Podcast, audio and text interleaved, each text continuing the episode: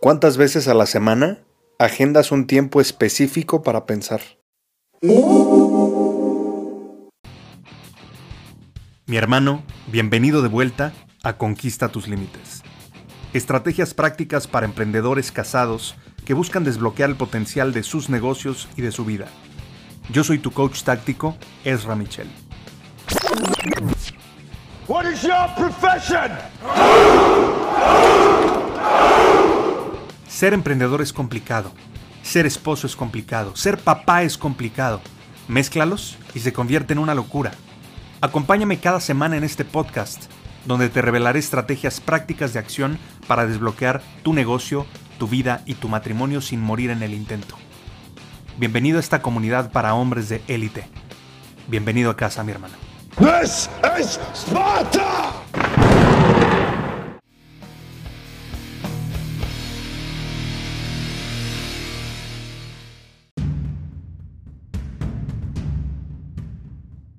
En 2014 estaba en Tenerife, España, en las Islas Canarias, tomando un entrenamiento con Anthony Robbins, como te he platicado en algunos otros episodios. Y en este entrenamiento en particular, que era la Wealth Mastery o la maestría en la riqueza, tuvimos una clase con Warren Buffett, uno de los hombres más ricos del mundo y una de las mentes financieras más importantes que seguramente has escuchado. Y resulta que nos dijo algo súper interesante. Hicieron un panel con él y demás. Y le preguntaron que si pudiera darnos un solo consejo a los empresarios ahí presentes, a los emprendedores, ¿qué consejo sería?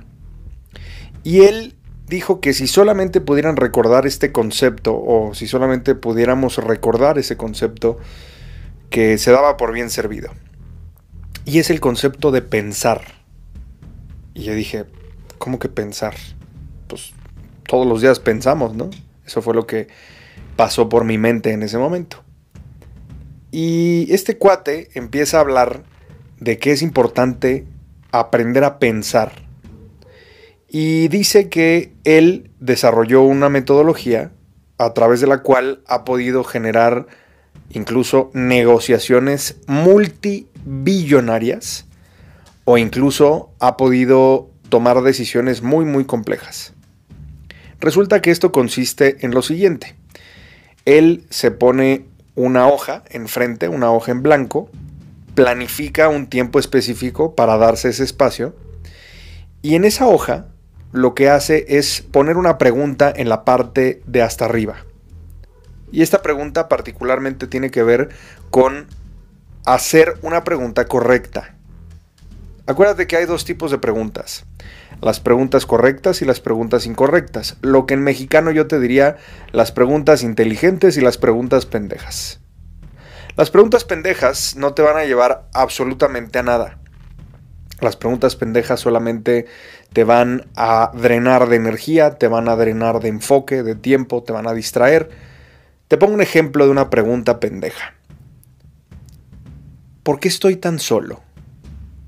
¿Por qué mi negocio no jala como me gustaría? ¿Por qué nunca me salen bien las cosas? Esas son preguntas pendejas. Que te van a llevar obviamente a un resultado pues que no te va a gustar. Porque en este caso le estás dando una orden a tu cerebro. Porque una pregunta es una orden. Y el cerebro no puede resistirse a tener una pregunta sin respuesta. Por lo tanto tiene que buscar una respuesta. Si tú te preguntas por qué mi negocio no jala, güey, te tengo noticias. Vas a buscar todas las razones por las cuales tu cerebro no jala. ¿Sí? Que diga tu cerebro. tu, tu negocio no jala. Bueno, también tu cerebro. ¿No? Pero a mí me parece interesantísimo todo este tema porque verdaderamente podemos entender que pensar es hacerse preguntas. Y de acuerdo a la calidad de preguntas que tú te hagas, va a ser la calidad de vida que vas a poder desarrollar, bien decía uno de mis mentores. Entonces, en este momento, lo que te estaba comentando es lo que hace Warren Buffett. Pone esta pregunta en esa hoja hasta arriba. Y usualmente se hace la pregunta, ¿qué no estoy alcanzando a ver? Y fíjate, es una pregunta muy interesante porque efectivamente pone a su cerebro a trabajar, a escanear aquello que no está tan a la vista, o sea, que no está alcanzando a ver. Y nos platicó la historia de que él estaba en una reunión y que entró su asistente y le dijo, señor Buffett, tenemos que dar una respuesta a la fusión de X empresa con nosotros, no sé qué. Y era una fusión gigantesca, ¿no? De dos empresas. Hablando de miles de millones de dólares. Entonces el señor Buffett le dijo, ok, agenda de 5 a 6, por favor, un thinking time. O sea, un tiempo para pensar. Eso sería en español. Y dice que él hace su ritual, que pone música clásica, que pide que no lo interrumpan en esa hora, o en esos 30 minutos o lo que sea, pone su hoja y escribe la pregunta y empieza a hacer todo un análisis de lo que le empieza a llegar a la mente con respecto a lo que no está alcanzando a ver o a la pregunta que está respondiendo a través de esta reflexión o de este análisis. Al terminar ya tiene obviamente pues toda una hoja, puede ser una hoja por delante y por detrás, porque si no dice que ya se convierte en un sobreanálisis, en un overthinking, y no se trata de un sobreanálisis, se trata de simplemente analizar y eh, buscar las ventajas, los beneficios, los pros, las contras, etcétera, para poder tomar una decisión inteligente. Y él dice que utiliza mucho el, el método que usaba Benjamin Franklin en sus épocas para tomar grandes decisiones, que es simplemente preguntarse por qué sí hacerlo y por qué no hacerlo, que es otra manera de poder analizar. Y dice que finalmente utiliza una tercera metodología que es simplemente ya que terminó de hacer todo el análisis, se sienta en paz, cierra los ojos y visualiza qué va a pasar y cómo se va a sentir 10 semanas, 10 meses y 10 años después de haber tomado esa decisión. Y lo hace tanto eh, digamos, con la decisión positiva y con la decisión negativa. Decisión positiva, pues es sí lo voy a hacer y la negativa es no lo voy a hacer. Entonces se visualiza en ese sentido. Si dos de tres de estas visualizaciones lo hacen sentir bien y ve que tiene buenos beneficios, entonces es una decisión inteligente. Si dos de tres no se ven bien, no se sienten bien, entonces no es una decisión inteligente. Entonces, este cuate hace eso para tomar sus más grandes decisiones. Y creo que es una enseñanza muy importante porque la mayoría de la gente no piensa. Y eso es un pedo. Es un problema. El que la mayoría de la gente no piense, no se dé el tiempo de analizar y de pensar. Y no me refiero a los sobreanalistas, porque hay mucha gente que se pierde en el análisis y que se paraliza en el análisis. Y no se trata de paralizarte por analizar se trata simplemente de tomar la circunstancia, ¿sí? tomar la situación y, decir, ok, me voy a dar un tiempo determinado para analizar, no más.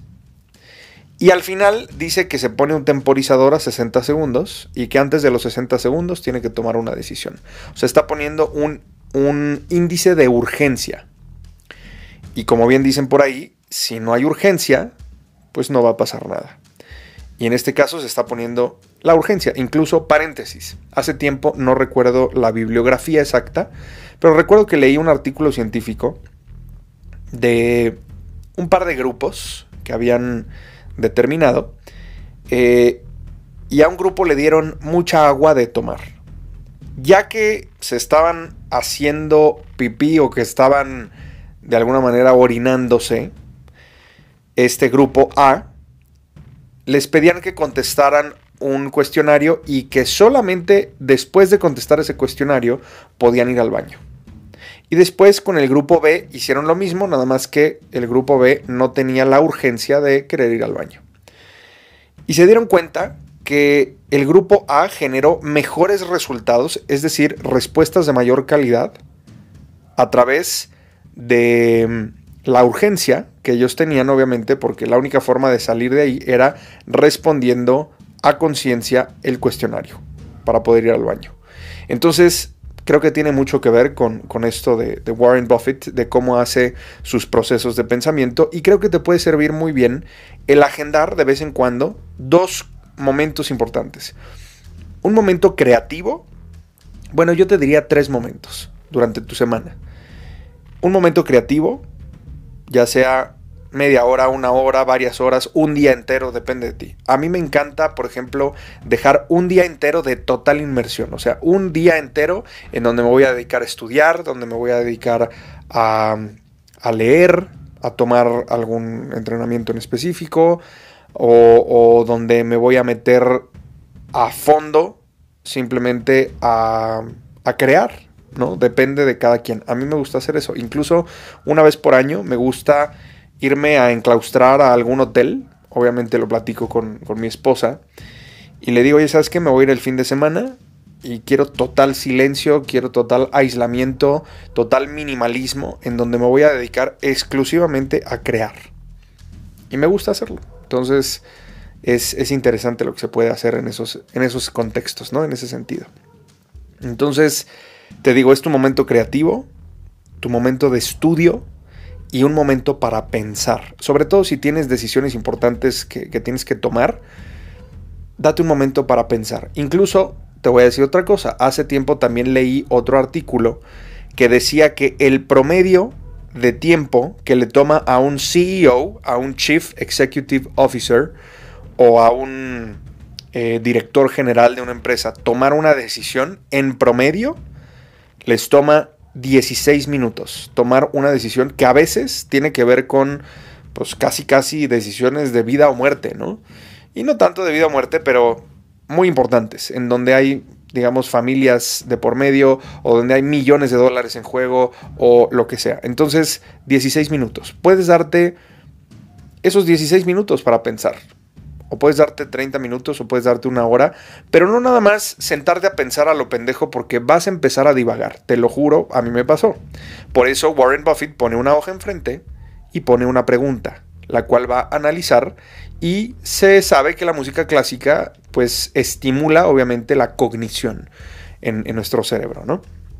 Entonces, en este caso, pues te puede ayudar bastante si tú decides utilizarlo yo lo utilizo constantemente y me funciona espectacular. Y recuerda que lo que no está en tu agenda no existe. Así de sencillo. ¿Va?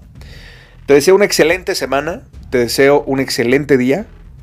Sal a conquistar tus límites. Y como siempre te lo digo, yo sé que ya se te tatuó en el cerebro y ese es el propósito, que se te enquiste en el cerebro como pinches disticerco. Facta, non verba. Hechos no palabras, mi hermano. Ánimo, nos escuchamos de nuevo mañana. Te mando un abrazo, cuídese.